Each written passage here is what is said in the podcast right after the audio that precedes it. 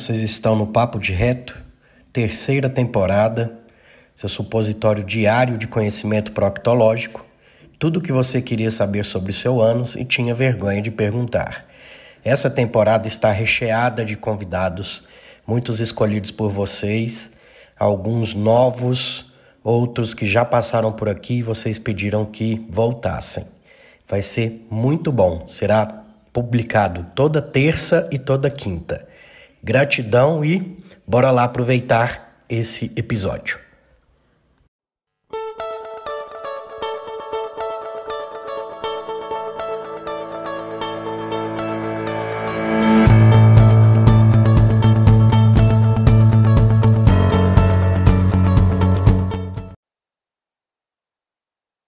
É, sou a Marcela e eu vou falar de tumores do intestino delgado.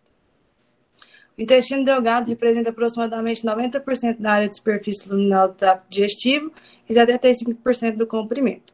Somente 3 a 6% dos tumores do trato gastrointestinal se localizam em suas alças. Forma primária maligna é representada pelos tumores carcinoides, adenocarcinomas, linfomas e tumores estromados. Forma primária benigna é composta principalmente pelos adenomas, leiomiomas, lipomas e hemangiomas. Patogênese e fatores de risco. Apesar de baixa incidência, existe uma grande variedade de lesões tumorais que podem acometer o intestino delgado, pois praticamente todas as células que compõem esse órgão podem originar neoplasias, epitelial ou não epitelial. Hipóteses que justificam menor incidência dos tumores no intestino delgado.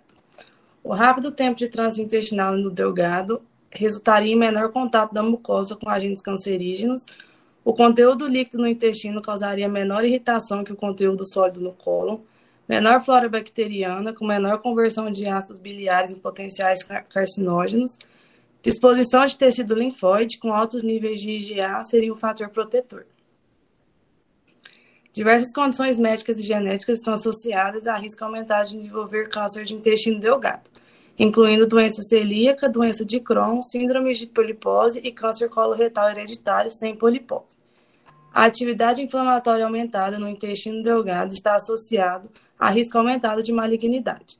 É ainda maior quanto mais extensa a área de acometimento ou duração da doença.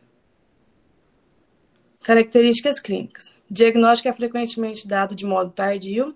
O sintoma mais comum: perda de peso, náuseas, vômitos, anemia e dor abdominal. Em casos mais avançados, sangramento, obstrução ou perfuração do intestino delgado. Os casos de sangramento ocorrem geralmente de forma oculta e crônica, resultando em quadros de anemia de etiologia indeterminada.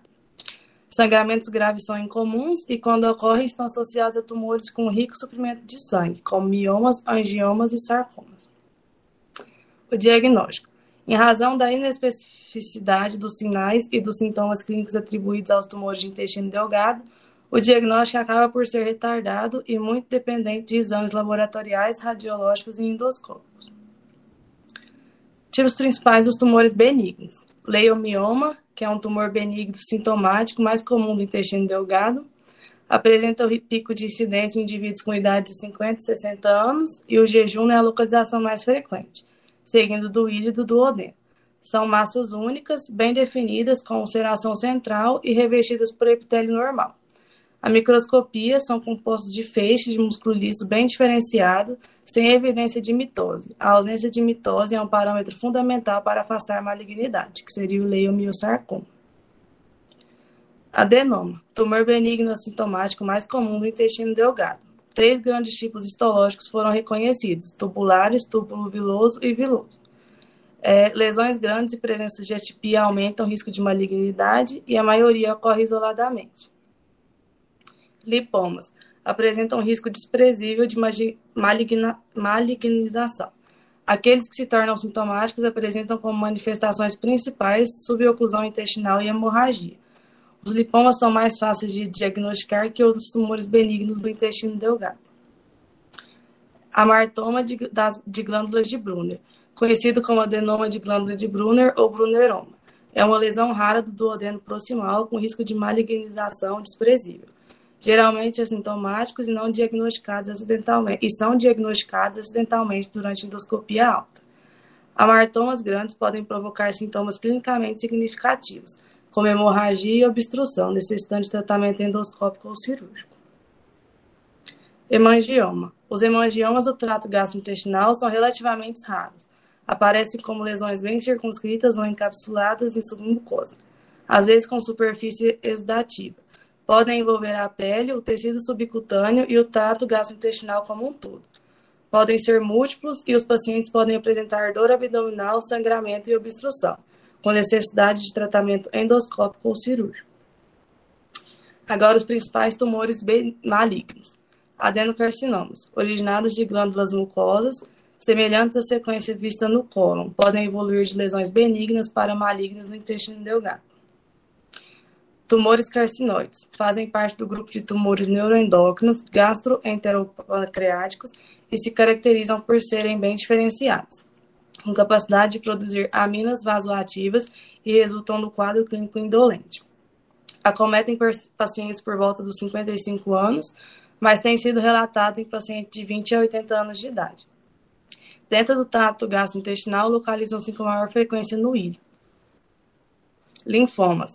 Seu perfil de distribuição no intestino delgado se dá em paralelo à distribuição dos folículos linfóides, sendo o ilho a localização mais comum.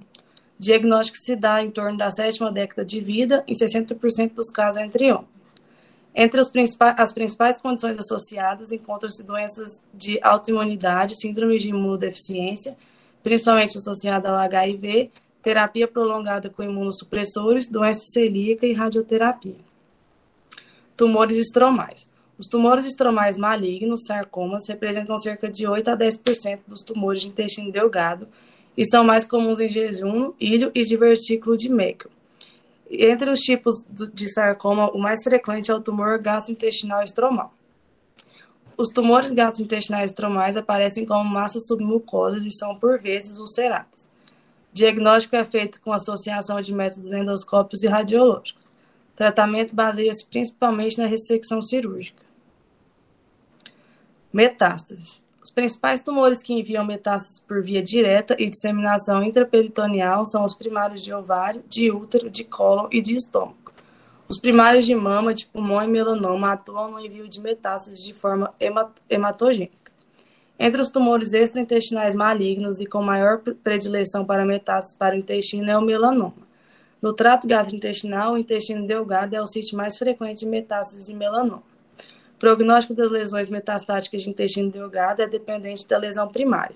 Seu tratamento baseia-se principalmente no princípio de paliação de quadros obstrutivos intestinais.